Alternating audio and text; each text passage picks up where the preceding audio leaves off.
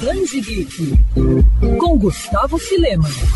Se hoje é impossível pensarmos nas aventuras do Recruta Zero sem associá-las ao quartel, muito disso se deve à Guerra da Coreia e às experimentações de Mort Walker, cartunista por trás da criação do personagem e sua trupe. Pouca gente sabe, mas quando Zero apareceu pela primeira vez nos jornais em 1950, ele era um estudante. No entanto, as tirinhas com tema escolar nunca deram certo, mas tudo mudou quando, aproveitando a esteira da Guerra da Coreia e a própria experiência na carreira militar, Walker decidiu reformular a tira. Foi em 1951 que Zero se alistou e conheceu o Sargento Taim, Adentinho, Quindim, Otto e General Dureza. A partir daí, as tirinhas do Recruta Zero se tornaram um sucesso, inclusive entre os militares. Essas e outras curiosidades sobre os bastidores da obra estão presentes no encadernado Recruta Zero edição histórica. Lançado recentemente pela Mitos Editora, o gibi reúne várias tiras do personagem, inclusive uma inédita que mostra pela primeira e única vez os olhos tão escondidos de Zero, além de registros históricos como anúncios de época. A edição caprichada em capa dura também conta com textos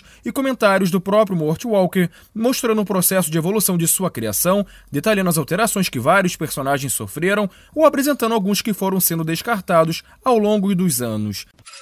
Quer ouvir essa coluna novamente? É só procurar nas plataformas de streaming de áudio.